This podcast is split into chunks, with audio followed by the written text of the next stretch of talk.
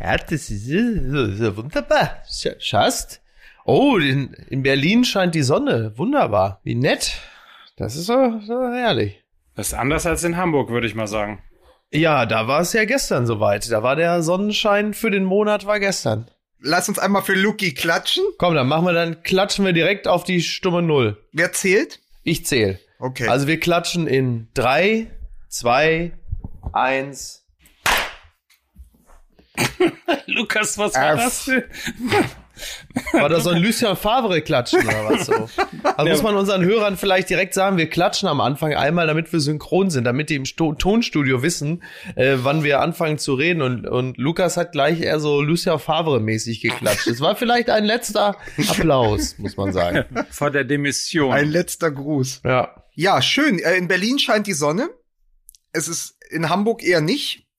Aber ich glaube, ich glaube, so ist das ja immer. Guten Morgen. Wir müssen auch den Hörern sagen, es ist, es ist ein, was ist das? Ist das eine Premiere? Es ist was ganz, ganz Neues. Wir sitzen hier. Es ist kurz nach zehn am Sonntag. Also wir zeichnen noch vor dem Doppelpass auf. Das ist das, ist der, Na Ja. der nationale Frühshoppen mit MML heute, ne?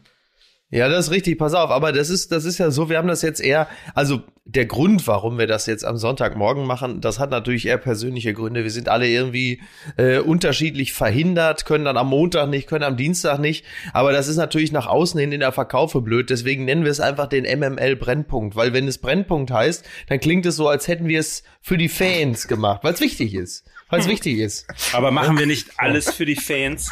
Ja, sicher machen wir das. Das ist doch klar. Ja, Das ist klar. So. Ja. Nee, aber die, äh, also tatsächlich äh, ist das ja nicht schlecht. Also mit dem sehr frischen Gefühl der, der, der jüngst äh, äh, abgeschlossenen Bundesliga, wobei äh, heute wird ja, wer, wer spielt denn heute überhaupt noch? Spielt überhaupt noch heute wer? Ja, doch. Ja, also me meine Hertha würde Stimmt, die sind ja auch noch da. Ja. Nein, es ist, es ist vollkommen, es ist vollkommen okay. Äh, Der gerade interessantere Berliner Verein hat ja am Freitag gezeigt, dass es nicht allein an Lucien Favre liegt Allerdings richtig. oder gelegen hat. Ja. Oh wow. So, ja. aber ich habe noch übrigens was, äh, weil, bevor wir nachher dann irgendwann über Edin Ja. Terzic sprechen, noch einen Nachklapp zu unserem äh, literarischen Terzett. Ich Ja. habe mir überlegt, wie wäre das denn, Miki, du auch als Literaturfreund, Ja. ja, wenn man fürs literarische Quartett das neu erfindet, um auch die Mover und Shaker, die, die jungen Leute ranholt, die, die Cineasten, und man nennt es einfach vom Gras till Dawn. Oh, oh, oh. Oh. Ja, das, das, das lasse ich uns, das patentiere ich uns. Wel- Welcher unserer äh, äh, Mitbewerber, sagt man ja, hatte denn nochmal diesen wunderbaren Folgentitel Hart aber Terzic? Das hat mir auch sehr gut gefallen. Was Rasenfunk? Ich weiß es gar nicht. wie- Ich schreibe das jetzt wahrscheinlich den Falschen zu, aber ähm, ich sah das nur so beim Durchflippen durch meine, durch meinen Feed und dann sah ich plötzlich Hart aber Terzic und dachte so, ach, Respekt. Respekt, mein Lieber. Ah, aber, ne? Ähm, oder war es Nachholspiel? Ich weiß es nicht mehr genau. Naja, jetzt haben wir sie alle gegrüßt. Ist doch auch in Ordnung. Ähm, Übrigens- ich- übrigens- also äh, ja? schönes, schön, sch- schöner Beleg für mein aktuelles Bundesliga-Gefühl. Also gestern, gestern, das war 16.40 Uhr, ich war gerade eine Runde joggen. Äh, hier in Hamburg war der Tag äh, so sonnig wie am Sonntag dann in Berlin. Und es war wunderbar, wunderbar. Und ich be- be- be- beschloss die Runde dann ab und ging noch, lief noch so ein paar Meter locker aus. Und dann um 16.40 Uhr fiel mir das erste Mal ein, ach jo, ist ja Bundesliga. Also ich b- hab auch äh, vorher, auch um 14.20 Uhr, auch um 13.08 Uhr und auch nicht um 11.27 Uhr jemals daran gedacht, dass um 15.30 Uhr ja die Bundesliga angepfiffen wird. Und auch das ist natürlich ein bisschen ein Beleg für mein aktuelles Gefühl. Mal, Liver. Ich glaube aber, das lag auch daran, also viele unserer Hörer wissen ja nach bald vier Jahren, Ja. wir sind in erster Linie ein BVB-Podcast, dann sind wir ein Ja. Bayern-Podcast Ja, und dann sind wir noch so ein bisschen so eine Mischung aus, so eine Melange, die ungute Melange aus St. Pauli und Hertha BSC. ähm, ja. Und Dortmund hatte schon gespielt, davon hatte man sich dann Samstagvormittag gerade erst erholt. Die Bayern spielten gestern Abend erst Ja. und Hertha heute. Das heißt, dazwischen, ich musste auch erst mal schauen, Ja. wer spielt denn da? Ja. Und dann ähm, habe ich gedacht, ach komm, dann kannst du auch nicht joggen gehen. Genau, ja. Ich, ich will auch offen zugeben, dass ich äh, gestern Abend, äh, ich habe das Spiel zwar nicht live verfolgt, habe aber dann doch äh, mir sowohl die Zusammenfassung angesehen, als auch zwischenzeitlich den Spielstand äh, immer wieder nachgeschaut. Und als dann äh, es 1-0 für Leverkusen stand, aber viel mehr noch, als es plötzlich 2-1 für Bayern stand, da war dann auch meine emotionale Koppelung mit der Bundesliga wieder da, als ich mich mehrfach den Namen Tar habe fluchen hören. ähm, er ist wieder da. Ich wollte, ich wollte, er ist wieder da, ist genau der, der mir nicht eingefallen ist. Wobei ich sagen muss, ich hatte zwischenzeitlich auch darüber nachgedacht, irgendwie noch äh, bei Twitter etwas über Tar zu schreiben, aber dann dachte ich mir, nee, das ist auch scheiße, jemanden dann so öffentlich ins Achtung zu stellen. Das ist ja genau das, was wir eigentlich nicht wollen. Das hättest du nur gemacht, wenn er zu fett wäre. Das ist richtig. Ja, ja, ja, aber am, am Fettsein kann man ja noch was ändern als Fußballprofi. Äh, alle, ob aber die Leistung von Jonathan Tah sich äh, künftig verbessern werden, wenn man ihn dann äh, so als singulären Versager im Internet nochmal zusätzlich ausstellt zu dem, was offensichtlich äh, gewesen ist, weiß ich nicht, ob das so sinnstiftend ist. Wenn ihr euch Ich möchte dazu ja. noch, bevor Mike, Mike, Mike sitzt schon in den Startlöchern, aber ich möchte noch ein wunderbares Zitat äh, von unserem Hörer und Fan, glaube ich auch, oder zumindest äh, jemand, der uns schon lange folgt, Tony Clifton, auch einer meiner Lieblingsnamen auf Twitter, Ja. Tony Clifton. Ja. Äh, viele, die sich mit Andy Kaufman auskennen, äh, wissen, wer gemeint ist. Ton Tony Clifton sagt, meinetwegen, aber ta raus. Ausrufezeichen, Ausrufezeichen 11, der gehört in die Nationalelf und nicht in eine Mannschaft, die potenziell einen Titel holen könnte. Schön. So, wenn ihr euch jetzt äh, die ganze Zeit überlegt habt, warum bin ich eigentlich so schweigsam, liegt das daran, dass ich schon seit ungefähr vier Minuten eine 1A-Überleitung von der Parodie von Thomas Gottschalk, kannst du sie bitte noch mal ganz kurz an, anparodieren? Es ist, das ist auch wirklich, wie ich immer zucke, ne? Es ist nicht Goethe, es ist nicht Scheller, So. aber. Während damals bei Wetten, dass die Stars noch mit Privatjets ein- und ausgeflogen worden sind, hat man das jetzt quasi demokratisiert. Denn wenn sich jeder als Star fühlen möchte, muss er einfach nur die App von Free Now runterladen und bekommt Aha. und bekommt dann das, ich möchte mal sagen, ihm zustehende Fahrzeug, um einfach von A nach B chauffiert zu werden. Und zwar teilweise natürlich chauffiert werden, indem man entweder ein Ja. Taxi bekommt oder äh, beispielsweise auch ein Ride. Das ist sowas ähnliches wie Uber. Ähm, aber man Ja. kann auch selber fahren, denn mittlerweile gibt es Scooter, es gibt Carsharing, es gibt E-Bikes, es gibt E-Mopeds und alles das in einer App, die man äh, sehen kann unter gut. free-now.com slash de. Darüber hinaus, ich glaube, wir haben schon mal drüber gesprochen, das Geilste ist natürlich, dass man seine Quittung sofort ins E-Mail-Account bekommt und nicht mit tausend Zetteln dann irgendwie äh, zum Steuerberater rennen muss, äh, zu, sofern man natürlich irgendwie Taxifahrten absetzen kann. Also alles ein bisschen ordentlicher und äh, ein bisschen schöner. Deswegen heißt MyTaxi jetzt Free Now, weil es eben die ganze Vielfalt der Mobilität in einer Stadt und zwar in einer App zusammenfasst. free-now.com slash de. Es gibt offen gestanden äh, fast keine Taxifahrt, äh, die ich äh, ohne die mache. Ich mache das eigentlich nur noch, weil du halt eben auch äh, über das äh, Interface immer sehen kannst, wo dein Taxifahrer sich auch gerade aufhält und wie lange er noch braucht, um zu dir zu gelangen. Also ob er noch mal so eine extra Runde irgendwo dreht oder so. Das ist äh, alles sehr praktisch und du brauchst halt eben kein Bargeld. Und ähm, das ist schon ganz gut, weil man kennt ja die endlosen Diskussionen mit Taxifahrern, wenn man dann irgendwann sagt, so ich würde gerne mit Kreditkarte zahlen und die gucken einen an, als hätte man gesagt, äh, ich hätte gerne ihre minderjährige Tochter geheiratet. Also von daher ist das schon, ähm, ist das schon alles ganz Du vorteilhaft. hast auch immer Glück. Du hast auch immer Glück mit den Taxifahrern. das ist richtig, ja. Oder er fährt in Berlin. ja. Ich sag noch mal, das schönste Zitat der Woche ist ja trotzdem gewesen. Äh, ich habe keine Maske, aber Sie müssen Ihre auch nicht aufziehen. Ja, das fand ich auch super. Das hat mir gut gefallen. So, wollen wir, wollen wir denn mal anfangen? Das war übrigens keiner, das war übrigens keiner, der äh, äh, zum Free Now Service gehört hat. Nur um das Ja, natürlich nicht. Das war ja, das war ja, damit wollte ich das ja unterstreichen, dass die Konkur, die, pass auf, äh, diffamieren gleich, diffamierende Werbung ist jetzt ja erlaubt. Die Konkurrenz fährt ja ohne Maske. Sehr gut.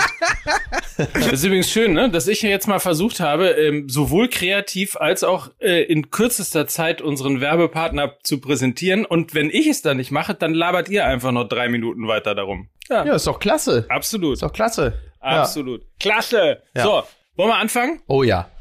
Musik bitte.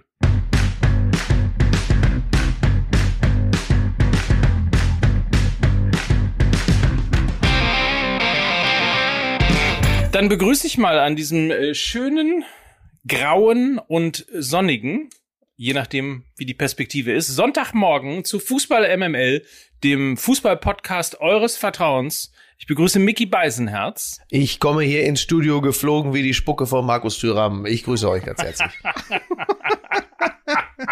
Pfui. Und hier ist er, hier ist er, der Boomer Simpson von Fußball MML. Hier ist Mike Nöcker. Mir ist es aber nur versehentlich rausgerutscht. Sag mal ganz, ganz kurz, bevor wir uns richtig hinterher ärgern. Du kommst bei mir extrem leise an und immer mal lauter, dann wieder ganz leise. Hast du Kommst du auf deiner Spur gut an? Selbstverständlich. Okay, sehr gut, weil ich hab, ich höre dich mal, also wie geht's dir, Mickey? Nur, dass wir es einmal klar haben, dass wir uns nicht hinterher Mike ärgern. kommt sowohl technisch als auch privat bei mir hervorragend an. So. Gut, dann ist es, dann ist es, das ist es natürlich. Das sind doch hier wieder diese Weddinger Glasfaserkabel. Ja, das muss man an dieser Stelle Der sagen. Mann mit den, Berlin ist schuld. der Mann mit den Schwankungen im Kopf. Wir wollen ihn natürlich auch kurz so vorstellen. Hier ist Lukas Vogelsang. Ja, vielen, vielen Dank. Ach man, aber ist das nicht irre in Gladbach? Erst Marco, äh, erst Marco Rose, jetzt auch noch Marcus Rotze. Und den hast du dir aufgeschrieben. Den hat er abgelesen. Ich hab's gesehen. Den hat er abgelesen. Den hat er auch noch ablesen müssen. Da kannst du mal sehen, so weit ist schon gekommen. Ähm, Äh, Das ist der einzige, den ich nicht aufgeschrieben habe. Aber Boomer Simpson stand hier und eine sehr lustige Zeichnung von dir, äh, Du machst- die sie sonst nur Mickey Beisenherz anfertigt. Aber ich habe dir die Kniescheiben ins Gesicht gemalt. Jetzt macht er sich schon, jetzt macht er sich schon Skizzen voll. So hat es der Bildzeichner gesehen. Ähm, äh, äh, ja, also, also, äh, also ich, ähm, es ist schon interessant, dass äh, äh, Markus Thüram sich ähm, offiziell entschuldigt hat. Ich glaube, es war via Twitter oder Instagram oder was weiß ich und entschuldigte sich, äh, dass das also nach dem sinngemäß, dass das Verhalten nicht zu ihm passen würde, was ich ihm erstmal grundsätzlich glaube. Gemacht hat es ja trotzdem. Er sagt, es sei unbeabsichtigt gewesen. Da muss ich dann sagen, wie kann man jemanden aus äh, ungefähr 20 Zentimetern Entfernung unbeabsichtigt absichtlich anrotzen. Das ist, äh, also klar, Blackout ist, glaube ich, die äh, beste Erklärung für das, was da passiert ist. Ähm, also Markus Thüram äh, wurde äh, gefault von Posch, heißt er, ne? Posch nicht zu verwechseln mit dem Staatsanwalt von RTL, äh, der ermittelt.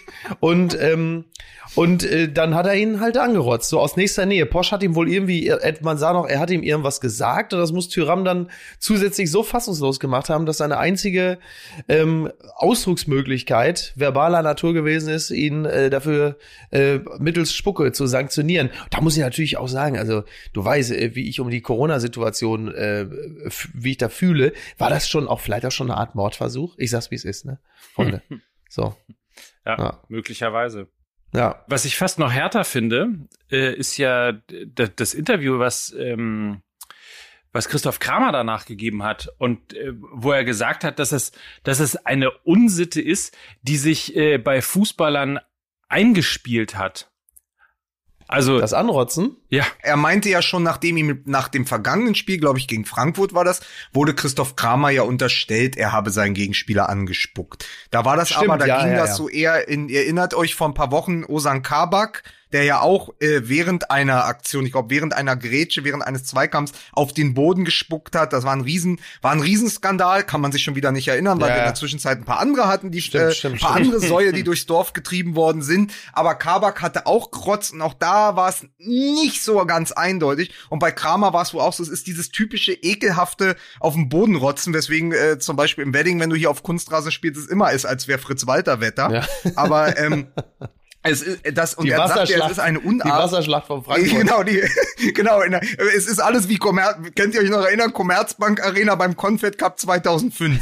So ist es, so ist es im Wedding auf dem Kunstrasen. Aber es ist auf jeden Fall so, dass er ja sagte, es ist eine Unart und wir sollten uns das generell mal abgewöhnen. Und das war ja dieses, eh immer dieses auf den, auf den, auf den Boden aulen, dieses der Scha Ja, oder auch so ein Charlottenburger, wie man früher gesagt hat. Aber hier geht's ja wirklich darum, und das ist noch mal eine Nummer härter gewesen als die Osan Kabak Sache, Ja. wirklich jemandem aus kürzester Deta- Distanz ins Gesicht zu rotzen und der hatte nicht mal Locken. Nee, aber das ist, also der, die Situation war ja nun jetzt auch wirklich äh, absolut eindeutig und äh, ja, einfach scheiße. So, wie, was hatte, was hatte äh, Peter Ahrens äh, geschrieben bei Twitter? Wenn äh, Tyram wieder spielen kann, ist Deutschland durchgeimpft. oh, sehr schön. Aber sehr, sehr gut gefallen. Ähm, Das ist, ja, eine, ist eine Aktion, da ist eine Aktion, da ist insbesondere seinem Trainer die Spucke weggeblieben. das ist richtig. Also insgesamt äh, ja, war natürlich auch viel Frust da dabei. Sicherlich, äh, Gladbach hat äh, sie lang vorne und dann ist man natürlich enttäuscht. Da ist die Sicherung durchgebrannt. Ja, sicherlich, muss man verstehen. Es ist schon, also das ist schon, äh, schon auch sicherlich eine eine Situation, die sich auch dadurch ergeben hat, dass es für Gladbach auch scheiße gelaufen ist. Das frustet natürlich, also du hast schon so ein Frustfundament ähm, fürs Kollektiv, auf das dann singulär dann noch diese äh, Foul-Situation kommt und dann macht's plötzlich Bing und äh, dann äh, hast du den Speichelfluss nicht mehr im Griff. Ist, das soll auch keine Entschuldigung sein, lediglich eine Erklärung. Und ähm, mein Bruder, der ja bekanntermaßen Gladbach-Fan ist, war nun auch nicht besonders glücklich mit dem Ausgang des Spiels. Ist ja auch scheiße, läuft doch für Gladbach auch gerade nicht gut. Ich, ich wollte gerade sagen, also vor zwei Wochen äh, vor dem Endspiel, vor dem Gruppenendspiel gegen Real Madrid, haben wir sie in den höchsten Tönen gelobt. Und jetzt kann man wirklich sagen, wenn du es möchtest, also wenn du den Gladbachern wirklich ans Bein pissen willst, kannst du sagen, das Narrativ hat sich komplett geändert. Also das kannst es jetzt komplett anders lesen und kannst sagen, die fahren nach Madrid, gehen sang- und klanglos 0 zu 2 unter, eigentlich überhaupt nicht Champions League reif, kommen nur weiter aufgrund der Schützenhilfe zwischen Inter Mailand und Schachtja Donetsk. Was eine Duseltruppe. Mhm. Dann kommen sie zurück in die Bundesliga, holen aus drei Spielen zwei Punkte. Also 1 zu 1 gegen Hertha, 3 zu 3 gegen Frankfurt und jetzt die verdiente Niederlage dann gegen Hoffenheim am Ende. Und dann rotzen sie auch noch den Gegenspieler an. Was ist das für ein Drecksclub? Und von dem Scheißverein will Dortmund sich den Trainer holen? ja, so kann man, so kann man das natürlich auch sagen. ähm, ja, so schnell geht das. Ja, also also ich muss, ich muss ja ehrlicherweise zugeben, ähm, ich bin ja, wie gesagt, nicht nur äh, Borussia Dortmund, sondern halt eben auch Fußballfan. Und äh, wenn, wenn, wenn die aktuelle Situation von Borussia Mönchengladbach dazu beiträgt, dass Borussia Dortmund Abstand von der Idee nimmt, äh, Marco Rose als Trainer zu verpflichten, weil sie irgendwie plötzlich Zweifel bekommen, dann soll es mir ehrlicherweise recht sein. Ähm, und äh, die andere Geschichte, ja, also ähm, Gladbach befindet sich halt in einer Situation, die sehr typisch ist für Vereine, die plötzlich meine Frau geht da gerade mit einem Tablett und einem riesigen Topf vorbei. Sie geht aber Richtung Schlafzimmer. Ich weiß nicht, was sie vorhat, aber ist eine fremde Kultur. Da weiß man nicht, was ähm, und ähm, und äh, äh, und und äh, sie sind in einer Situation, in der man äh, da- was vielen Vereinen schon so ging. Also als äh, der FC Schalke, die Älteren werden sich erinnern, die waren mal in der Bundesliga, äh, als die 1997 Champions League Sieger wurden, äh, um Gottes Willen UEFA Cup Sieger, äh, da waren sie in der haben sie in der Bundesliga, ich glaube, entweder waren sie 12. oder Platz 14. So und das geht ja vielen Vereinen so, wenn du halt unter der unter der Woche halt Real Madrid hast, Inter Mailand oder von mir aus auch Schachtja Donetsk, sei es drum, ähm, da kann das schnell passieren, dass du so ein bisschen die Spannkraft für die Bundesliga verlierst. Ähm, wenn dann nicht gerade noch die Bayern kommen oder Dortmund, Klammer auf, auch mal ein Spitzenclub, Klammer zu, ähm, dann geht ja so ein bisschen die, die Konzentration flöten. Also das, was jetzt passiert, ist nicht, ist nicht unnormal. Ärgerlich, aber nicht unnormal. Also man sieht natürlich auch ein bisschen, dass die, die Liga dann doch echt am Stock geht, ne? Also du siehst es ja, Ja. Der, Unterschied, Ja. der Unterschied ist dann halt, Bayern München geht auch am Stock, die kriechen quasi äh, durch die Bayer Arena, aber mit Willen, Ja. mit, mit Willen und äh, Kimmich und seiner Einwechslung gewinnen sie dann halt doch 2 zu 1. Also das ist dann einfach mal, muss man neidlos anerkennen, ähm, der, auch, auch wenn ich genervt war, weil sie schon wieder gewonnen haben und so weiter. Bayern-Fans mögen mir das verzeihen, aber irgendwie nach äh, gefühlten 63 Titeln hintereinander wünscht man sich dann doch irgendwo, äh, und sei es Leverkusen, äh, irgendjemand, irgendjemand anderes, der mal die Schale in die, in die Höhe äh, halten kann. Ja. Wäre Leverkusen-Titel eigentlich die Pille danach? Ja. ähm, wie gesagt, sie gewinnen dann halt doch. Ähm, sie, sie haben dann eben doch den Willen, sich nochmal aufzuraffen. Und die individuelle Klasse natürlich auch, ne? Also, Und in der 93. Ähm, ja, bis auf Sandy, ne? ähm, ja, kleiner Scherz. Entschuldigung. Rinnende Kartoffeln, raus aus der Kartoffeln. Entschuldigung, ich entschuldige der mich für diesen Arbeitsnachweis Scherz. von Sané. ja, Sorry, Entschuldigung. Aber Bayern setzt jetzt vermehrt auch auf, auf, auf Talente. Ja? Das, das ist einfach so. Aber Mike, um das mal zu untermauern, was du da sagst. Sieben Spiele, in denen sie mit 0 zu 1 hinten lagen in dieser Saison. Ich weiß gar nicht, ob hintereinander, aber also entweder hintereinander oder in den letzten Wochen. Auf jeden Fall sieben Spiele, wo die Bayern das 0 zu 1 kassieren und am Ende nicht verlieren.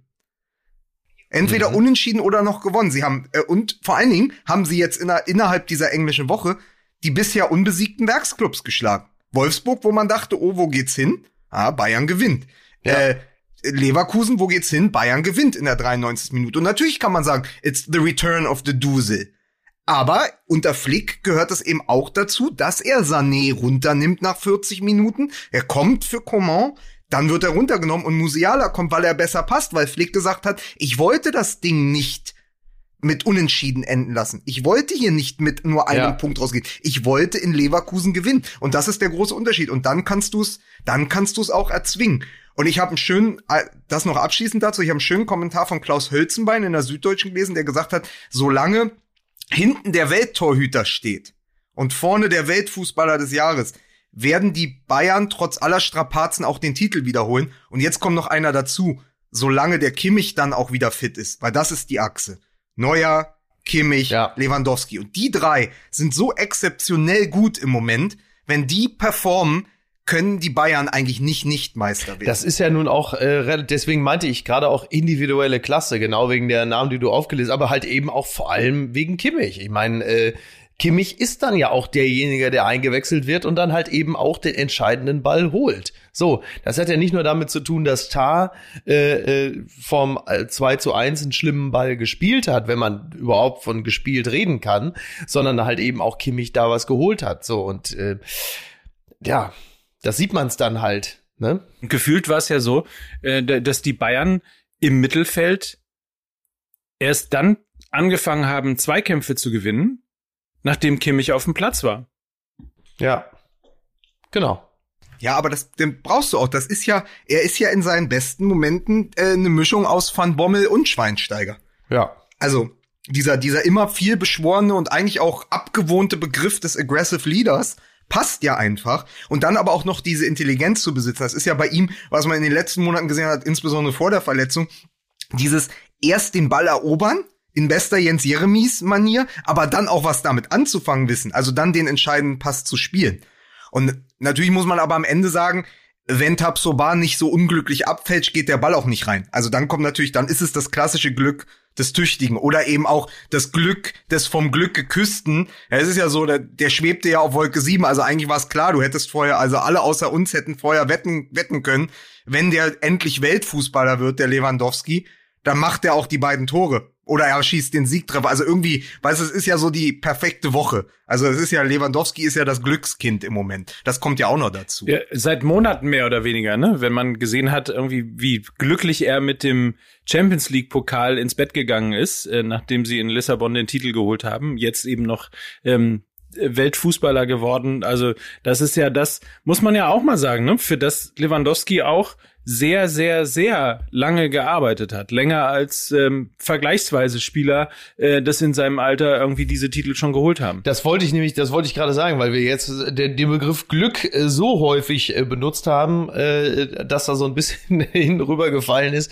dass das ja jetzt eben auch nicht wirklich so zugefallen ist, äh, sondern wirklich eine, eine beeindruckend kontinuierliche Leistung mit einem, genau das, was du gesagt hast, für sein Alter enormen überraschenden äh, Steigerungspotenzial verbunden ist. Denn äh, wir erinnern uns, also das gefühlte Highlight seiner Karriere hatte er bereits, äh, wann war es, äh, 2013, als äh, Real Madrid noch im Trikot von Borussia Dortmund 4-0 abgeschossen wurde.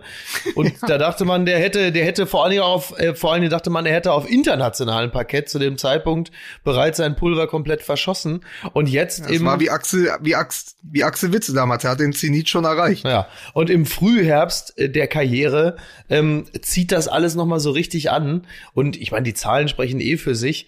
Äh, aber aber ähm, zur Weltfußballerwahl noch kurz angemerkt, äh, wir äh, haben ja alle so ein bisschen den den Stimmzettel gesehen der der äh, Bewerber Ronaldo, Lewandowski, Messi und da ist äh, aufgefallen, Lukas, was?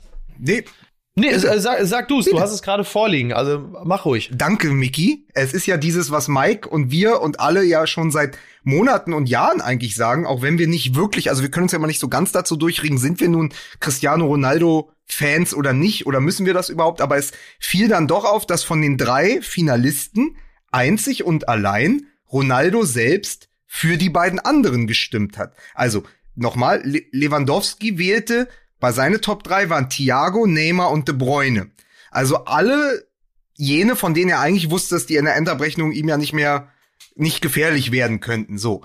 Messi wählte Neymar, Mbappé und Lewandowski, zumindest einen davon. Ronaldo aber hat Lewandowski an eins gewählt, Messi an zwei und dann erst Mbappé. Also sozusagen zu sagen, ey, ich gebe denen die Stimmen, ich bin ja Ronaldo. Und das äh, ist natürlich auch Ausdruck seines Selbstbewusstseins, aber es zeigt eben auch dieses klassische, diese klassische Sportmanship, die er hat.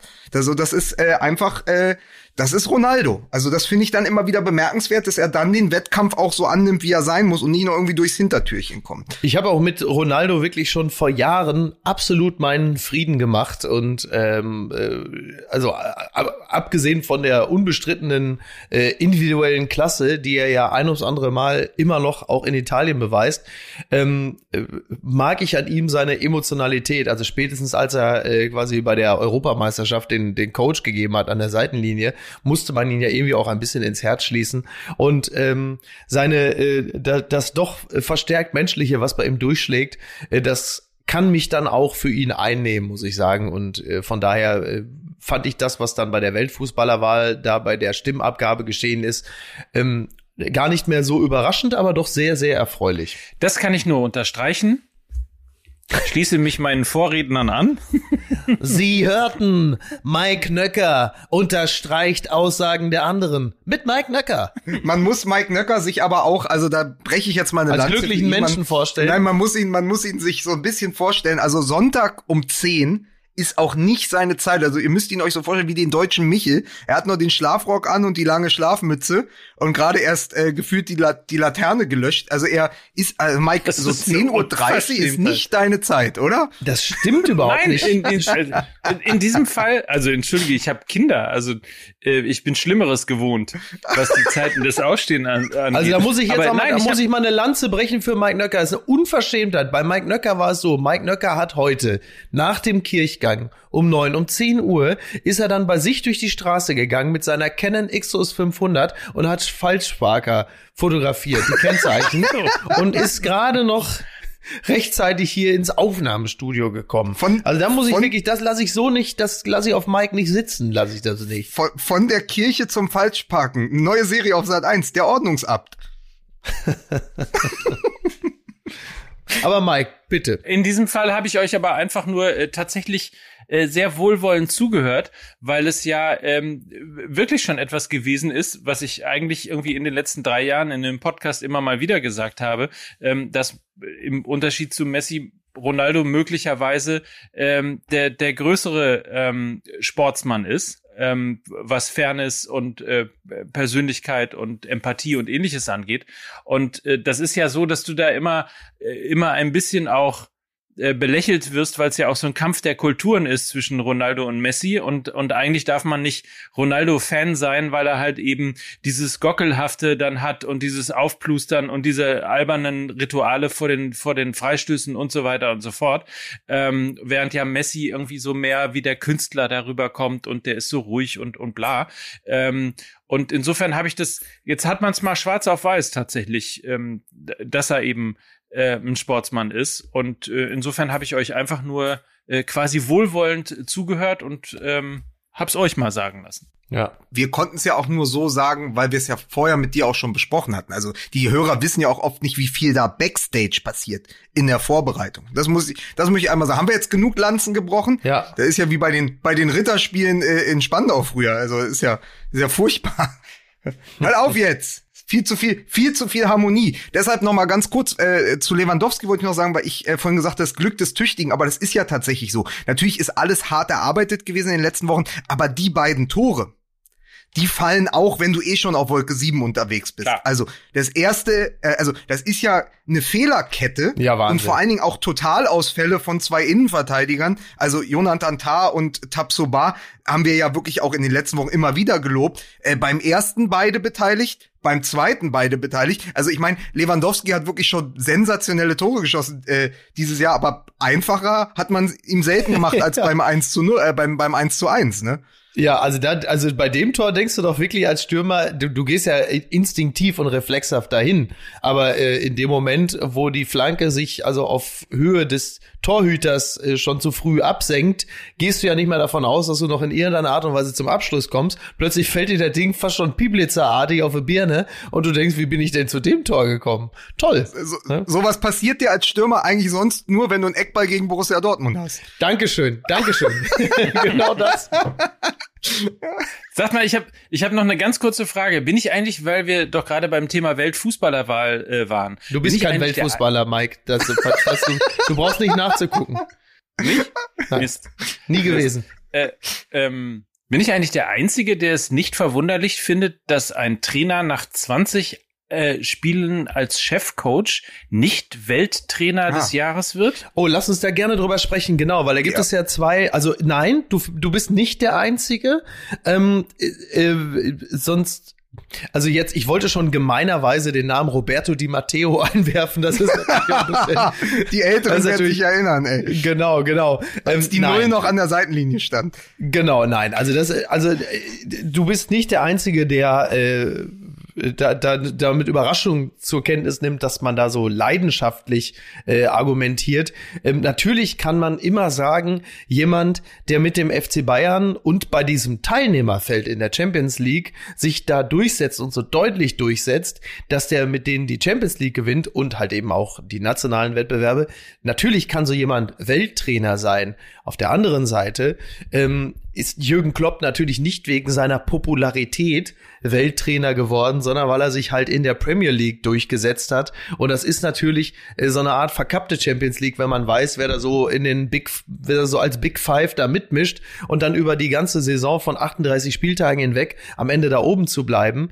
Ähm, das ist natürlich eine, eine außergewöhnliche Leistung, speziell wenn man weiß, dass das äh, dem FC Liverpool 30 Jahre nicht gelungen ist. Also natürlich kann so jemand, wenn er einen nationalen Wettbewerb gewinnt, problemlos auch Welttrainer sein. Das wird sich ja nie abschließend äh, lösen lassen, ähm, das Problem oder diese Frage. Aber äh, es ist jetzt auch nicht so, als hätte man da Posterboy Klopp nur einzig und allein wegen seiner Popularität zum Welttrainer gemacht. Das ist natürlich Quatsch. Mich hat das ein bisschen erinnert an den zweiten Oscar für Christoph Walz. Nachdem er ja. den ersten für Inglourious Bastards total verdient hatte, weil man gesagt hat, ja, the, the Jew Hunter, diese ganze, diese ganze Itza Bingo und so, das war halt total verdient. Und dann bekommt er den, eigentlich den gleichen Oscar nochmal für seine Rolle in Django Unchained. Natürlich immer noch ein herausragender Schauspieler, aber ist es nicht zwingend gewesen in diesem Jahr. Da erhalte sozusagen das Gesamtwerk noch nach. Und so ähnlich ist es auch bei, äh, bei Jürgen Klopp. Jürgen Klopp ist der Christoph Walz dieser äh, Welttrainerentscheidung, weil natürlich, er hat die Champions League gewonnen und ist dann 2019 Welttrainer geworden. Er hätte es nicht unbedingt werden müssen und er war auch, ähnlich wie Christoph Walz, selbst am äh, meisten überrascht, weil er hat ja noch gesagt, ich war nur dort, um eigentlich zuzuschauen und dann Hansi Flick zu gratulieren und dann bin ich es oh. geworden. Aber aufs Gesamtwerk gesehen, und da bin ich total bei Mike, ist es vielleicht dann trotzdem so, dass man sagt, ey, die holen in dieser Saison, wo sie, glaube ich, mit einem Punkt an Manchester City gescheitert sind, holen sie die Champions League. Und dann rappeln sie sich nochmal auf und holen endlich diesen Titel für Liverpool nach 30 Jahren. Das ist dann, wie du sagst, äh, Mickey, dann vielleicht genauso viel wert. Und dann muss äh, Hansi Flick äh, ein bisschen mehr liefern als nur ein Triple. aber, aber es stimmt schon. Also ich fand es auch überraschend, kann es aber auch nachvollziehen, weil das sozusagen so die Gesamtpersonalie, also sozusagen diese zwei Welttrainertitel für Klopp so die letzten Jahre prämiert haben. Du, und wenn Hansi Flick dann im nächsten Jahr das Triple geholt hat, dann wird er auch Welttrainer. Ja, aber äh, was ich mir überlegt habe, wie schätzt ihr denn Hansi Flick ein, so als Person, weil so richtig viel. Schwein. Ich hab, Ach so, nee, dabei war jetzt der Dortmund-Fan, jetzt brach ein bisschen durch. Nee, aber ja. ich, ich hab so, ich hab kein, guck mal, bei Klopp weiß man sofort, bei Guardiola weiß man, bei Heinkes, bei Flick, der ist für mich noch überhaupt nicht so plastisch. Also der ist eine absolute Erfolgsmaschine, seit er da ist. Also nochmal irgendwie die Zahlen, die Bayern haben, glaube ich, aus 46 Spielen in 2020 43 Siege und zwei Unentschieden ja, geholt oder so. Äh, unglaublich. nur die, Nieder nur die Niederlage gegen Hoffenheim. Und er ist halt auch der Trainer, der sagt, ich hole Sané vom Platz, weil ich will hier noch gewinnen. Genau. Das ist nämlich, das ist nämlich, weil du gerade sagst, da fehlt so ein bisschen die Kontur bislang. Aber ich glaube, äh, speziell in diesem Leverkusen-Spiel hat er deutlich an Kontur gewonnen. Denn ähm, hier der nette äh, Hansi äh, bringt nicht Sané und nimmt ihn in der 40. wieder vom Feld. Da hat er ja ein sehr deutliches Zeichen gesetzt. Ich meine, Sané war ja jetzt jemand, den haben sie jetzt auch nicht für einen Sack Erdnüsse gekriegt, sondern der hat ja auch Geld gekostet und er hat auch ein großes Ego, das äh, an diesem Spieltag einen deutlichen Dämpfer gekriegt hat. Und ähm, der hat schon sehr deutlich gezeigt, wo die Marschrichtung äh, hingeht, aus den eben von dir genannten äh, Gründen und Eckdaten. Das war schon, das war schon, äh, da hat er deutlich an Profiltiefe gewonnen an diesem Spieltag. Also du meinst gestern da in Leverkusen stand Hans Dieter an der Seitenlinie. Wenn es nicht so ein beschissener Vorname wäre, ja. ja. Wollen wir noch ein Wort zu Sané verlieren? Ja, gerne. Also ich war so hin und her gerissen. Das eine Wort, ich, Musiala. Ja, ich war hin, hin und her gerissen zwischen, ich hab's euch doch gesagt, der passt nicht zu Bayern. Mhm. Ähm, und naja, also nach einer nach einer Kreuzbandverletzung und dann äh, hat er sich ja im Oktober auch noch mal äh, verletzt, ähm, ist es halt jetzt äh, tatsächlich kann man bei ihm mal wirklich sehen, äh, dass es halt wirklich braucht. Ne, klar gibt es immer mal wieder die Beispiele äh, von Spielern, die irgendwie lange verletzt sind und dann spielen sie gleich äh, von von Beginn an großartig auf. Marco Reus war das ja bis zu seiner letzten Verletzung, war er ja genau immer dieser Spieler, der einfach verletzt war. Dann kam er und schoss sofort wieder Tore und war irgendwie wieder voll da. Ähm, ja. Diesmal ist es, ist es nicht so. Ähm, aber also das ist so ein bisschen irgendwie so der Punkt, da bin ich tatsächlich ein wenig hin und her gerissen. Lothar Matthäus hat ja gesagt, ähm, Sané kapiert den Verein noch nicht. Mhm. Ähm, ich hatte auch immer das Gefühl, Sané und Bayern, das passt überhaupt nicht zusammen. Also ich verstehe gar nicht, warum sie ihn geholt geholt haben.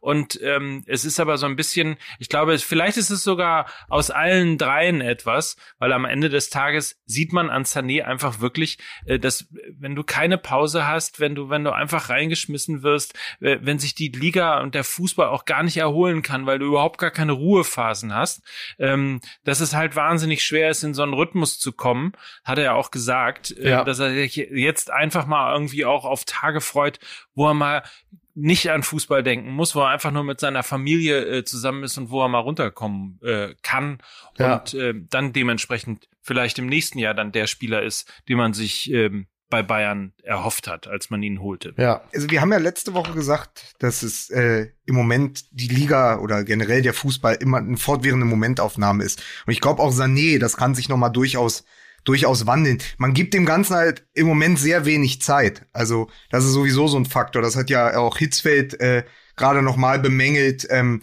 in dieser ganzen Trainerdiskussion mit Favre. Natürlich sind da irgendwie zweieinhalb Jahre gewesen, aber man ist immer sehr schnell, so wie bei, also das Beispiel ist immer noch Peter Bosch. Dem hätte man in Dortmund auch ein bisschen länger Zeit geben können, um zu gucken, haben wir überhaupt dem diesem Trainer den richtigen Kader gegeben oder müssten wir vielleicht auch mal ein Jahr lang die Spieler holen, die Bosch braucht und vielleicht ist es bei Sané auch, vielleicht musste er da sich erstmal finden in diese, ja doch, also ich stelle mir das durchaus schwer in, in eine Mannschaft, die gerade mit mir nur als Zuschauer, er saß ja da durchaus in Lissabon auf der Tribüne, aber äh, er war eben nur der Zuschauer, der gerade aus Manchester gekommen war, da in so eine ja doch sehr eingespielte Mannschaft zu kommen. Wo andere nämlich, und das ist ja jetzt auch die Tragik wieder an der Coman-Geschichte, und ich hoffe, er fällt nicht länger aus, aber Coman hat ja noch mal einen Riesensprung gemacht. Ja, total. Und dann, natürlich hat das auch mit dem mit dem Selbstbewusstsein aus dem Finale zu tun. Er ist der Siegtorschütze, ausgerechnet gegen Paris Saint-Germain. Was? Ja, ich habe nur Ja gesagt. Nee, Mike hat mir die Hand ins, also er hat mir quasi virtuell die Hand ins Gesicht gehalten. Was los, willst du mit mir den Albert Streit machen? Bist du, bist du, bist du der Meier? Nein, ich habe nur geguckt, ob ich schon Altersflecken auf meiner Hand habe. ich dachte halt, du wolltest mich, du wolltest mich stoppen, weil ich irgendwas. Nein, aber er kommt so. ja in eine Mannschaft, die mit Coman und Nabri und so, die haben ja alle ihren Platz und dann musst du dich auch da. Also erinnert euch mal an diese ganzen Geschichten, die über Götze und so erzählt wurden, wie schwer das ist, in so eine Bayern-Mannschaft reinzukommen. Das muss man sich mal vorstellen. Das ist der einzige, das ist wirklich der einzige Podcast, wo, wo die Beteiligten zwischenzeitlich via FaceTime gucken, ob sie schon Altersflecken haben. Das hätte selbst Gottschalk sich in seinem Podcast nicht getraut. So, jetzt ist, dann ist jetzt, dann ist jetzt aber, dann ist doch jetzt auch alles egal. Da brauchen wir es auch ja nicht mehr analysieren. Dann ist einfach, Sané kommt irgendwann noch, ähm, der wird noch dann, einer. Komm, dann machen wir. Der wird noch einer. Gest, pass auf, da mache ich jetzt mal eine richtig geile Überleitung. Gestern in Leverkusen stand Hans Dieter an der Seitenlinie. Gegen Bielefeld stand der Hüb an der Seitenlinie. Oh ja. So, willkommen im Brennpunkt, ihr Penner. Genau. Kann ich Ja. mal ganz kurz, kann ich mal ganz kurz nochmal unterbrechen für eine, für eine kleine Werbeunterbrechung? Äh, Wir reden Ah. gleich über Schalke 04.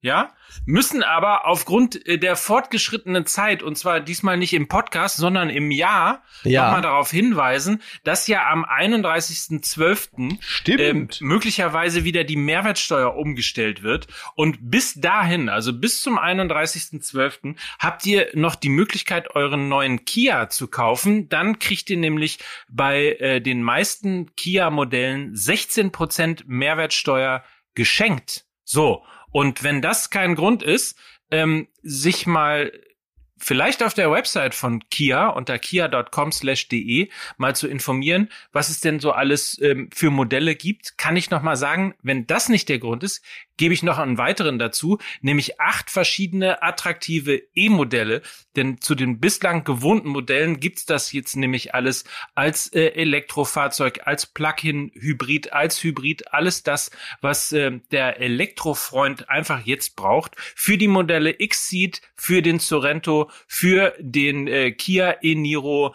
alles das, alles und noch viel mehr elektrisch und natürlich mit den dazugehörigen Förderungen und so weiter und so fort. Also richtig Geld sparen für ein neues Auto geht jetzt entweder beim Kia-Händler oder dementsprechend unter kia.com/de. Schaut euch dort mal um. Dort gibt es, wie gesagt, acht verschiedene attraktive E-Modelle und eben 16% Mehrwertsteuer geschenkt. Das ist nämlich der Unterschied zwischen Kia und äh, dem FC Schalke. Ähm, äh, Kia setzt nicht auf fossile Brennstoffe. So. Sehr gut. So. Ah, Sehr gut. Ja. ja, heute ist Sonntag, alles muss raus. Ja. Aber ist das, ist das geil? Hüb Stevens, wir haben noch vor zwei Wochen oder drei Wochen gesagt, lass den Hüb jetzt in Ruhe. ja. Ja, der, der ist Rentner. Also hätte der sich mal einen Schäferhund gekauft und wäre an Niederrhein gezogen, dann würde man ihn vielleicht in Ruhe lassen. Aber es ist ja die arme Sau. Also Gilt das eigentlich auch als MML-Fluch? Wenn, wenn du im Podcast sagst, lass den Hüb in Ruhe und zack, es macht Puff, schon hat er wieder den blauen Anz Trainingsanzug an. Ja. oder wenn du nicht weißt, wer Slaven Bil wenn du nicht weißt, wer Slaven Bilic ist, Mike, und am nächsten Tag wird er entlassen. So, Stimmt. ich wusste genau. aber, wer er war. Nur nicht, wo er, wo er trainiert hat. Ja, das musste jetzt, das musste jetzt so sein. Aber ich sage eins, jetzt kommt die kühne These. Kühne These, die kühne These. Hätte Hüb Stevens damals gewusst, was das alles mit sich bringt, hätte er die Wahl zum Jahrhunderttrainer ausgeschlagen. Das war die kühne These. Wie Lukas Vogel sagt, ich hab dem Jungen das gegönnt.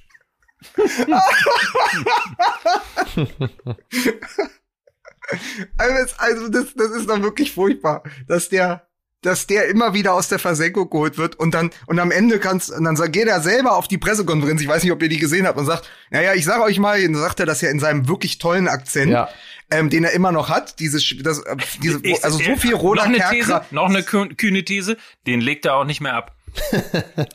Das ist richtig. Ja, das ist so viel, so viel ro roter gerade in der Stimme.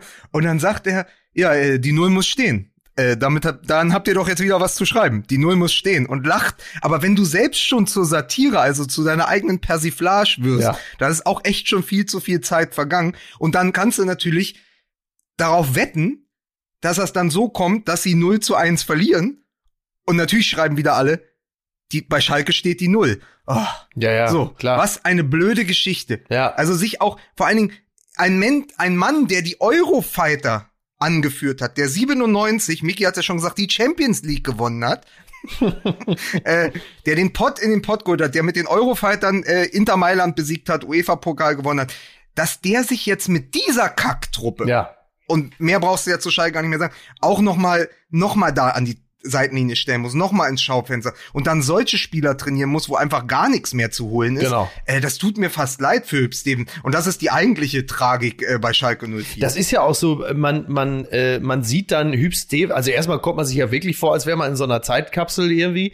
Äh, dann siehst du plötzlich Hüb Stevens da stehen, dann Mike Büskens steht an der Seitenlinie und du siehst wirklich, wie panisch sie versuchen, diesen, diesen knappen Geist zu beschwören, als, als hätte man wirklich äh, überhaupt nicht nicht gesehen, wer da aber als Spieler zur Verfügung steht.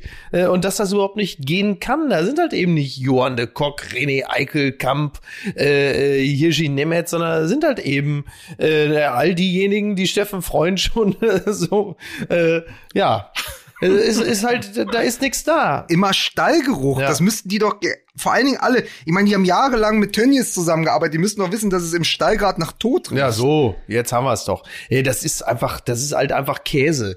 Und, und, äh, äh das ist, ja, so, oh Gott, oh Gott. Ja, ein holländischer Trainer und ich sage, das ist einfach Käse. Jetzt wird's wirklich.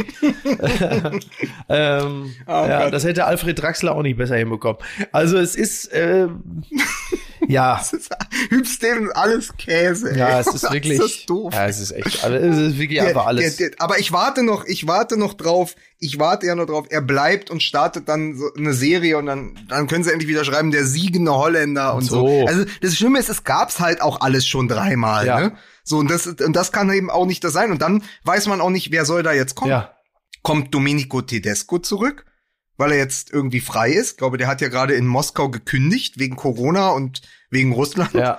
Und ähm, so, also wo, wo, Mike, Mike, sag mal, du bist doch nah dran. Ja, oder man schafft's doch noch, oder man schafft Jens doch Keller. noch mal Rangnick. Äh, ja, Jens Keller. Ähm, also entweder man, entweder man, äh, weil, weil Schneider wird ja auch nicht mehr lange da sein, entweder man kriegt's doch noch mal hin, Rangnick äh, äh, für das Projekt Schalke einzunehmen, wer auch immer ihn dann holen soll, weil das bedeutet ja im Zweifel, dass der, der ihn holt, sich selber feuert. Ähm, oder genau, oder Jens Keller, der, äh, das hätte man ja so auch nicht gedacht, dass er plötzlich an bessere Zeiten erinnern würde. Naja, aber jetzt bleiben wir doch mal, noch mal ganz kurz. Ich meine, wenn ich den äh, Namen Jens Keller ähm, aus Spaß schon mal reinschmeiße, gefühlt ist es ja der letzte Trainer, bei dem es halbwegs funktioniert hat bei ja, Schalke 04. Genau. Und, und streng genommen kann man jetzt auch sagen, äh, 10 oder 15 Trainer später, ich ehrlicherweise habe nicht drauf, wie viel Trainer ähm, Schalke 04 mittlerweile verschlissen hat, irren die ja wirklich planlos seit Jahren ähm, auf der Trainerposition durch, durch, den, durch den Verein. Ja. So, es gibt immer mal wieder eine Idee, die zum Beispiel äh, Wagner gewesen ist, der im Übrigen ja wahrscheinlich die gleiche Bilanz hinbekommen hätte wie jetzt Wagner, äh, Baum und Stevens zusammen.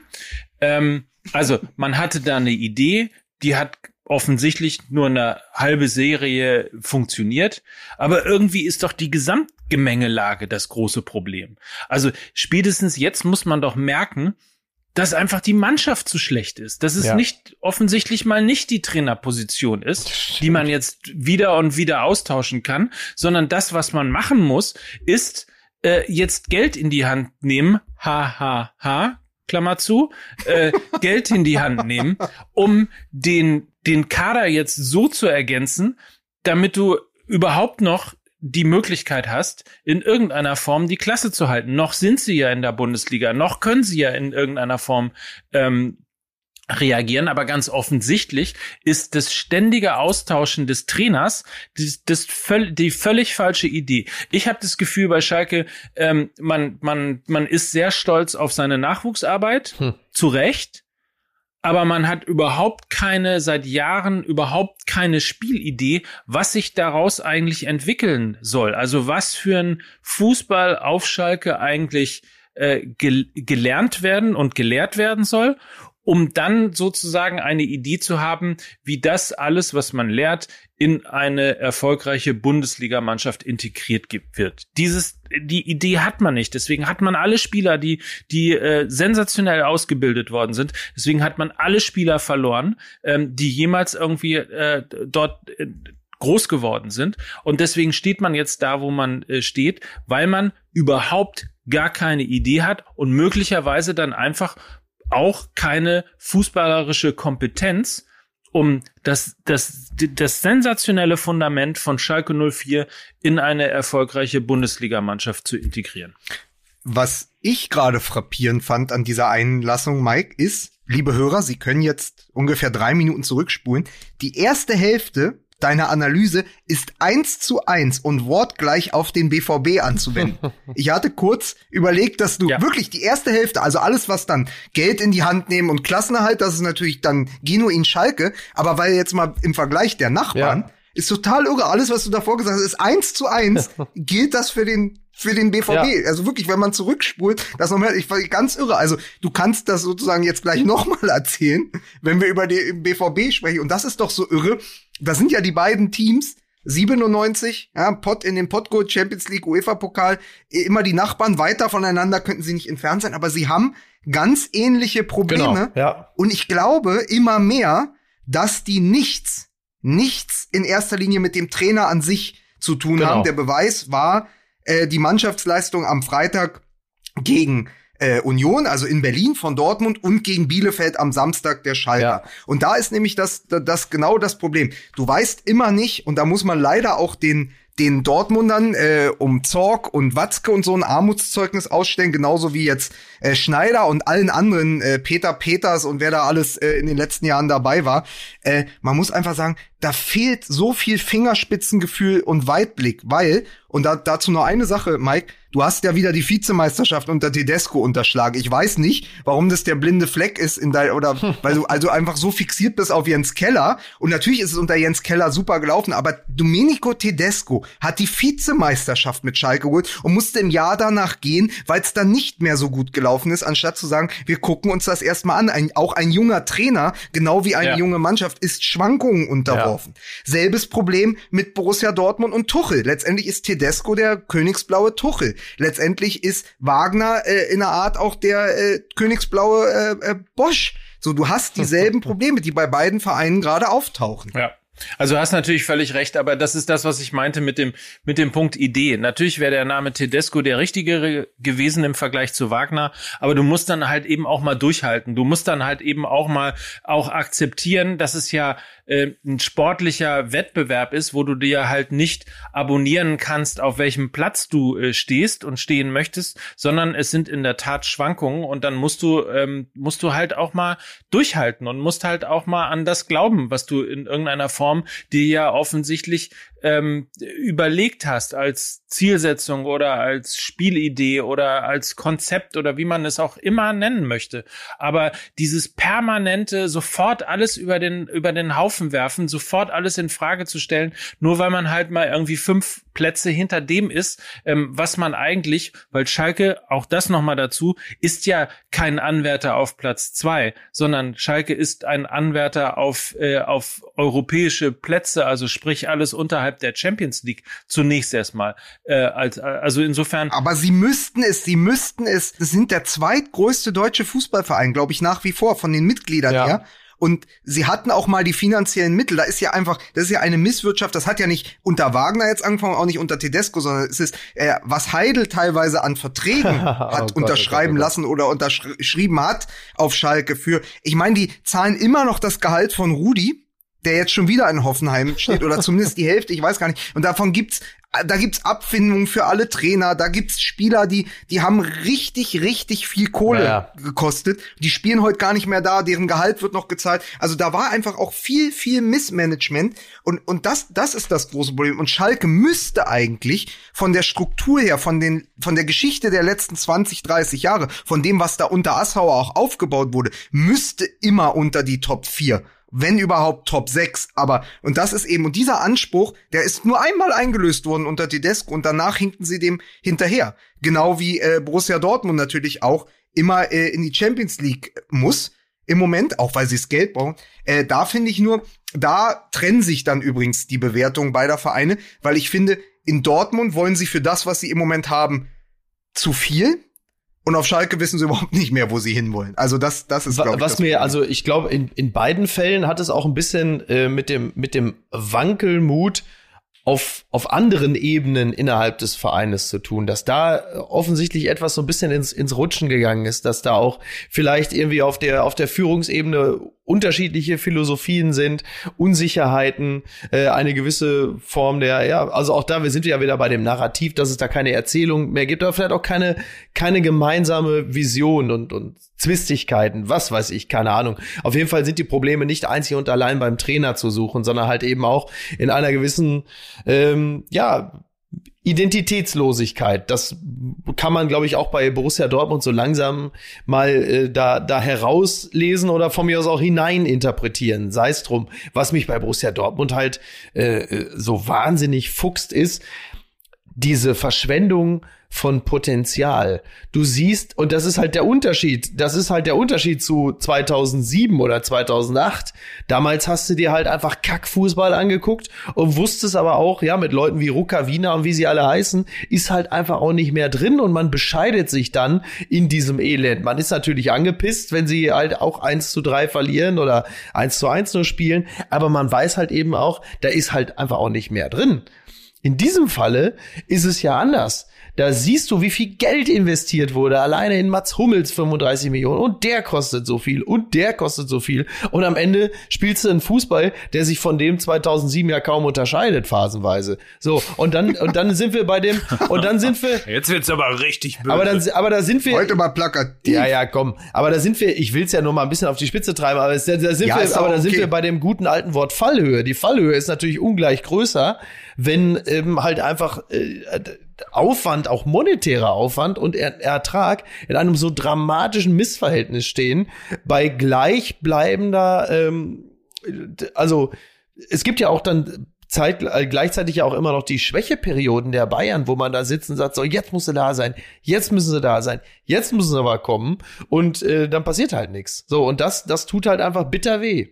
Was ich mir überlegt habe oder was man beobachten kann bei Borussia Dortmund gerade in dieser Saison, jetzt wo Favre gegangen ist, aber in den letzten Wochen, ist eine unglaubliche emotionale Erschöpfung. Mhm. Und ich habe das mal für mich verglichen mit, wisst ihr noch, am Ende der Klopp-Ära, äh, so es waren so die letzten zwei Jahre dieser sieben Jahre, hatten die Spieler irgendwann, also mussten sie körperlich dem Fußball von Klopp Tribut zollen. Ja, ja. Weil sie ständig dieses Anrennen, immer dieses Gegenpressing. Da haben sich damals, das war, da, das war, da gab's riesige Diskussionen drüber, riesige Artikel, dauernd diese Hamstring-Verletzung. Ja, ja. Dass plötzlich alle hatten dauernd diese Muskelrisse, Faserrisse, dauernd war die Hälfte man, der Mannschaft irgendwie im, im Lazarett, weil sie nicht weiterspielen konnten, weil die gesagt haben, dieser, dieser dauernde, dieser Rock'n'Roll-Fußball, diese Treibjagd, diese Hetzjagden, die er da auf dem Platz veranstaltet, irgendwann können das die Körper nicht Ja. mehr. Und seitdem veranstaltet Borussia Dortmund aber eine emotionale Jagd dieser Ja. echten Liebe, diesem Klopp hinterher. Immer wieder. Das ist so überstrapaziert. Die haben alle Hamstring-Verletzungen im Kopf mittlerweile.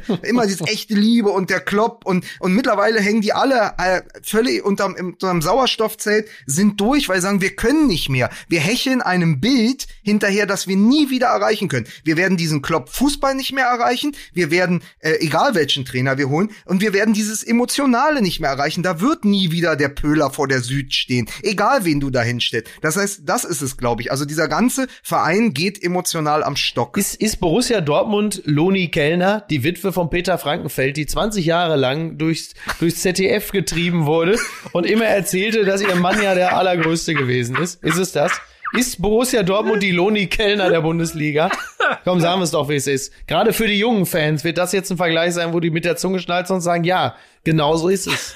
Ja, der Opa ist tot, der Opa war ein Engel. Ja, Ne? absolut. Man sieht übrigens, dass im Fußball ganz oft diese Gratwanderung zwischen professionellem äh, Management und dieser ju jovialen äh, Thekenkultur des Fußballs, ähm, die, das ist immer die Schnittstelle ähm, de, des möglichen Scheiterns oder der möglichen Schwierigkeiten, dass eben jeder da mitreden kann, dass eben jeder den äh, Vereinsboss in den Arm nehmen will und an der Theke erzählt er eben nochmal, wie das denn eigentlich, warum hast du denn nicht? Und damals unter Klopp, da war doch alles viel besser und äh, und so weiter und so fort. Und ich glaube, ähm, da ja ganz oft auch aus diesem aus diesem sozusagen äh, aus diesem Milieu auch Leute hochgespült werden in die Vereine hinein, ähm, kriegst du das in, in sehr sehr vielen Vereinen einfach nicht raus. Ich glaube, das ist ein großes Problem bei Schalke 04, das ist ein großes Problem bei vielen vielen anderen Vereinen und ähm, man sieht es an den Vereinen, die sich sozusagen abschotten vor, vor dieser ähm, vor dieser Ticken-Mentalität, vor diesen Gesprächen in den Logen, ähm, vor, vor diesem irgendwie nach dem Spiel noch mal drei Stunden zusammenhängen äh, und äh, und noch mal irgendwie mit dem äh, aus der Region, der dann für zwei Millionen dann noch mal irgendwie keine Ahnung eine Loge oder eine Bande oder sonst was gekauft hat, irgendwie ständig rumzuhennen. An den Vereinen, die sich davon abschotten, äh, sieht man, wie sehr erfolgreich äh, dann im Fußball eben doch auch gearbeitet werden kann. Und da kann sich jetzt jeder den Verein aussuchen, äh, dem er. Es ist ja auch am leichtesten, sich vom Frühjahr und der Historie zu distanzieren, wenn man keins hat. Siehe, siehe RB Leipzig. Wenn du keine Historie hast, wenn du keine Kneipenkultur hast, wenn du acht Mitglieder hast, ja, so dann wirst du auch nicht in die Verlegenheit geraten, dass du gerade auch jetzt nicht, also deswegen kommt ja dieser Corona-Fußball auch Vereinen wie Leipzig sehr entgegen. Du kommst ja gar nicht in die Verlegenheit, dort an der Theke zu stehen. Mit A, mit wem?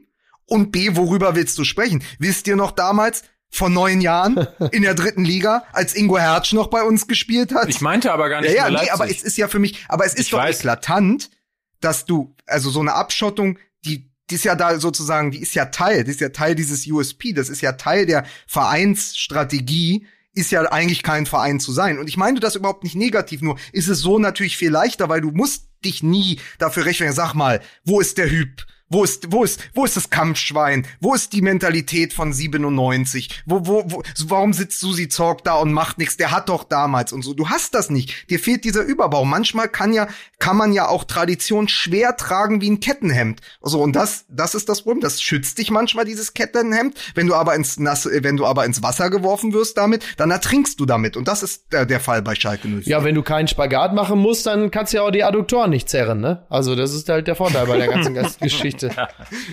Ja.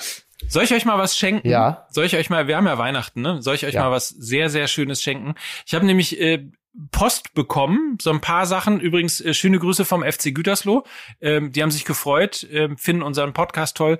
Das mit der Idee vom letzten Mal ähm, mit dem Sponsoring und so fanden sie jetzt nicht ganz so gut, aber wir grüßen natürlich an dieser Stelle, an dieser Stelle zurück. Und dann habe ich eine, ich glaube, das ist eine Geschichte für euch. Ich hoffe, ich finde sie jetzt sofort. Ach so, zum einen ist ja Weihnachten auch das. Ja. Die Grotenburg-Kampfbahn, die Ja. heißt, glaube ich, nur noch Grotenburg-Stadion, kämpft tatsächlich ums äh, Überleben, muss als äh, drittligataugliches Stadion äh, eben saniert werden.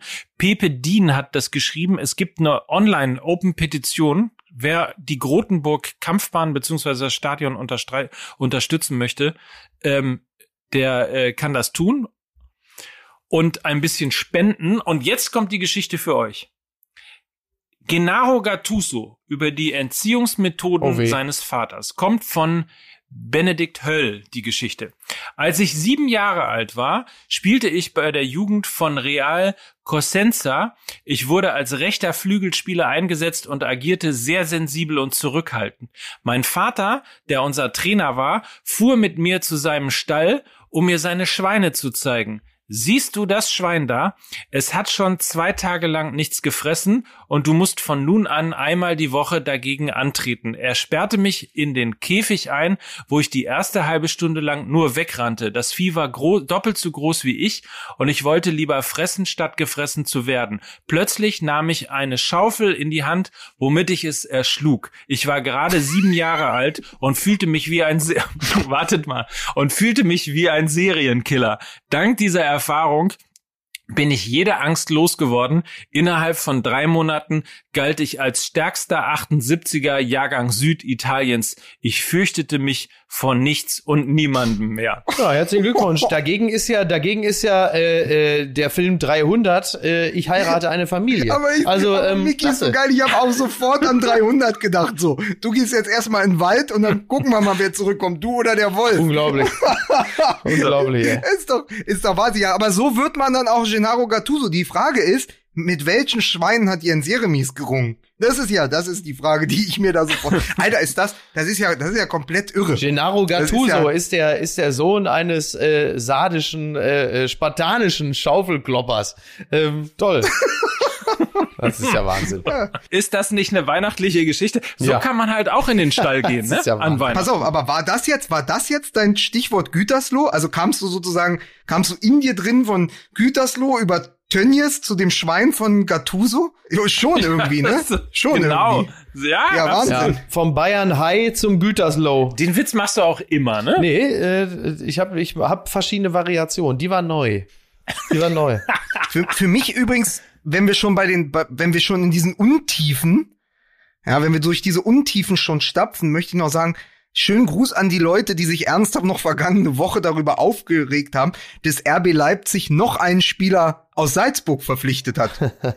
so, es war der 18. Scheiße. Man sollte sich mittlerweile dran gewöhnt haben. Ich sag nicht, dass es gut ist, aber es ist auch nicht mehr überraschend und es ist ja auch irgendwie klar. Also der Ja, Weg ja. ist klar. Ja. Wenn, wenn, wenn Dominik Czoboschlei, Spielmacher der, Ukra äh, der, der ukrainischen, der ungarischen Nationalmannschaft, äh, wenn dieses äh, Riesentalent da für den Flügel jetzt nach Leipzig kommt für 20 Millionen, dann war auch das abzusehen, weil das das ganze Konstrukt Leipzig ist, weil die sich eben nicht mit Thekengesprächen aufhalten, sondern einfach Geschäfte machen. Und deren Fußball ist jetzt so, entweder man hätte die von Anfang an ausschließen müssen, aber sich immer wieder drüber zu wundern, dass da jetzt Spieler von Salzburg nach Leipzig kommen, das ist also ich, ich, ich weiß es nicht. Also wenn man wenn man es braucht, ja, aber es ist es ist ja nichts mehr Neues. Also vielleicht vielleicht soll, sollen die Leute schreiben, sollen die sagen, der Vogelsang hat aufgegeben, der hat sich dran gewöhnt, aber ich habe für mich hatte das jetzt kein Erregungspotenzial mehr.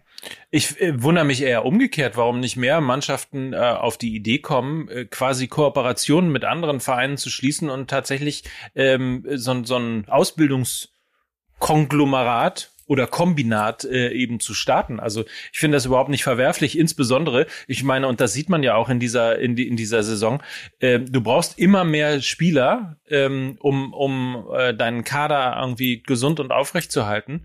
Also den, ich, ich weiß, dass das, also ich kenne natürlich die Reizpunkte und kann sie auch total nachvollziehen, aber ich finde unter der professionellen Betrachtung ähm, des äh, hunderte Millionen Euro Business Fußball ähm, ist das sehr professionell, was da gemacht wird. Ja. Ja. Und dann noch eine Sache aber äh, vom, vom Freitag noch. Man muss ja jetzt immerhin einmal sagen, ich habe mir das Spiel ja angeguckt. Es lief ja auch im Free TV, so sagt man ja heute, auf ZDF. Äh, Dortmund gegen Union. Und ich war live dabei, als Mukoko sein erstes Bundesligator geschossen hat. Um, oder um es mit Belareti zu sagen, Mukako. Wirklich? Ja, aber- ja, aber auch Oh nur Gott. deshalb, weil er schon die, die Wucht des, des Lukakus schon bereits hatte. Und da hat einfach äh, Belareti bereits eine Melange äh, vorgenommen. Ja. Alle haben ja gewartet auf das Tor eines äh, 16-Jährigen und ähm, er ist ja ein paar Mal gescheitert und hatte auch gute Chancen an den Pfosten getroffen und ähnliches. Also, ich sag mal so, man kann als 16-Jähriger einfach mal ein Abstaubertor machen, weil man zufällig gerade da steht und dann hat man aber den Killerinstinkt und weiß, wo man stehen muss und äh, dann schiebt man den Ball nur noch über die Linie. Man kann aber auch ein Rekordtor so schießen, wie, wie Mokoko es gemacht Ich hab hat, oder? dem Jungen das gegönnt. Ich hab dem Jungen das gegönnt. Ja, das Ding war natürlich eine Bude. war natürlich blitzsauber, ne? Und äh, wie viel Wucht er hat, das hat man ja schon äh, auch bei Pfostentreffern und so äh, sehen können. Das ist schon, das ist schon geil. Äh, ist schön, dass das doch in äh, sehr früh zu Beginn seiner Bundesliga-Karriere geschehen ist. So, äh, so, so verfestigt sich da nicht womöglich irgendwie das Gefühl von, ich bring's hier nicht oder so, sondern er hat jetzt äh, Sicherheit. Er sieht, es klappt in der Bundesliga, es klappt offensichtlich auch mit demselben äh, äh, Dampf wie in den unteren Ligen und das ist ja eine sehr schöne Erkenntnis. Vielleicht aus Sicht äh, von Borussia Dortmund die einzig positive an diesem Spieltag. Ach so, und natürlich, und natürlich, und natürlich äh, beeindruckend der äh, medienwirksame äh, Schlag von Mats Hummels gegen die äh, Sponsorenwand, als er zum Interview angetreten ist. Ich mag, mag Mats Hummels wirklich sehr, sehr gern, aber da merkt man dann vielleicht auch so ein bisschen den Einfluss äh, der Frau, äh, was so das, äh, was so das, was so das in Szene setzen angeht. Da muss ich sagen, also das äh, fand ich, äh, das war mir ein bisschen zu medienwirksam eingesetzt. Ein Moment der Kathisis. Ja, genau. Eine medienwirksame Kathisis bei äh, Mats Hummels. Muss auch sagen, ich glaube, er bringt im nächsten Jahr zusammen mit Edin Terzic, äh, Trettmann und Kitschrik den, äh, den Gassenhauer Standard raus. Da freue ich mich schon. Ja. Weil man gesagt, der, der Text ist ja klar, dann trifft Mokoko, was ist die Antwort? Standard. Da freue ich mich schon drauf. Mit Jizzes zusammen. Das ist einmal immer so, wenn wenn's bei euch gut läuft, was kommt dann? Und dann schreit Jizzes so, Standard. Das ist, das, das ist für mich, es ist, also wenn die, wenn die in der Fanwelt von Borussia Dortmund noch eine Idee brauchen, für, für, dass sie noch ein bisschen mehr was verkaufen können, dann presst doch eine CD, nehmt Jizzes und Kitschkrieg und macht einfach Standard. Da geht alles. Übrigens auch, weil es bei den Bayern besser äh, läuft, Shoutout David Alaba an dieser Stelle. Ähm, aber Standard ist mein neuer Lieblingstrack für die Innenverteidigung von äh, Borussia Dortmund, äh, das mit Vogelwild ja noch unzureichend beschrieben ist. Äh, da kannst du wirklich nichts machen. Also wenn du wenn du dann nicht mal die Euphorie von diesem Mokoko-Tor mitnimmst, um dann bei Union Berlin zu gewinnen, Ja. was, was, was soll da noch passieren? Und wir können uns ja, jetzt mega Überleitung, Mike, wir können uns doch vor Ort vom Spiel der Dortmunder überzeugen, oder? Ich wollte nämlich gerade sagen, äh, wenn wir jetzt, wenn wir jetzt eine Fernsehshow hätten, eine Late-Night-Show, dann würden wir jetzt Standard nehmen und es einfach Ja. auch umtexten und daraus ein Video machen, so wie bei irgendwelchen anderen äh, Sendungen. Aber wir haben natürlich eine eigene und zwar am Dienstag schon um 22 Uhr, denn äh, Sport 1 überträgt live äh, Borussia Dortmund zu Gast bei Eintracht Braunschweig ähm, und äh, danach sind wir dran. Also vorher Pokal, danach wird drüber geredet. Die Volkswagen Tailgate Tour live aus Braunschweig. Ich sag nur, es wird weihnachtlich, es wird romantisch. Ich habe äh, die Entwürfe der Bühne schon äh, gesehen. Es ist ein totaler Knaller. Meine Kollegin Ronja habe ich äh, quasi, die durfte sich austoben. Weihnachtsbäume kommen, Hm, geil. Weihnachtsbäume kommen in unsere Show und ähm, wir gucken mal, was wir dann machen. Also entweder äh, ist es äh, ja irgendwie reden wir Borussia Dortmund in Grund und Boden, was wir ja machen könnten, oder wir machen Alternative einfach das, was wir wollen. Eins ist sicher, wir reden nicht über die AfD, weil wir sind ja in Braunschweig. Hoho. Ah, ja, guck mal. Da ist der Name Ja, Programm. hier. Nein, aber äh, ja, ich, ich, ich freue mich, ich freue mich wahn, wahnsinnig drauf. Ähm, ich habe noch, ich habe noch auch noch eine, nee, zwei organisatorische Sachen. Zum einen all jene, die uns zugesandt haben, wie viele Minuten, Tage, Wochen, Folgen sie uns gehört haben. Ja. Es waren so derart viele Mails und Screenshots auf Instagram, auf Twitter. OMR ist noch dabei, das auszuwerten. Es wird eine zwischen den Jahren Saison äh, Highlight, wie nennen wir es, Rückrunden, Rückblicks. Folge geben, nächste Woche irgend, also nach Heiligabend, vor Silvester, vor Neujahr wird es noch eine Folge geben. Da werden wir bekannt geben, wer die heiß begehrten Gewinne, ich sag, vielleicht ist eine Tasse dabei, ne, Mike? Also, Vielleicht. wer da Ja. äh, gewonnen hat, ähm, da, da wollte ich an dieser Stelle sagen, seid nicht ungeduldig. Wir haben, wir haben euch auf 1000 Zettel geschrieben und OMR lost gerade.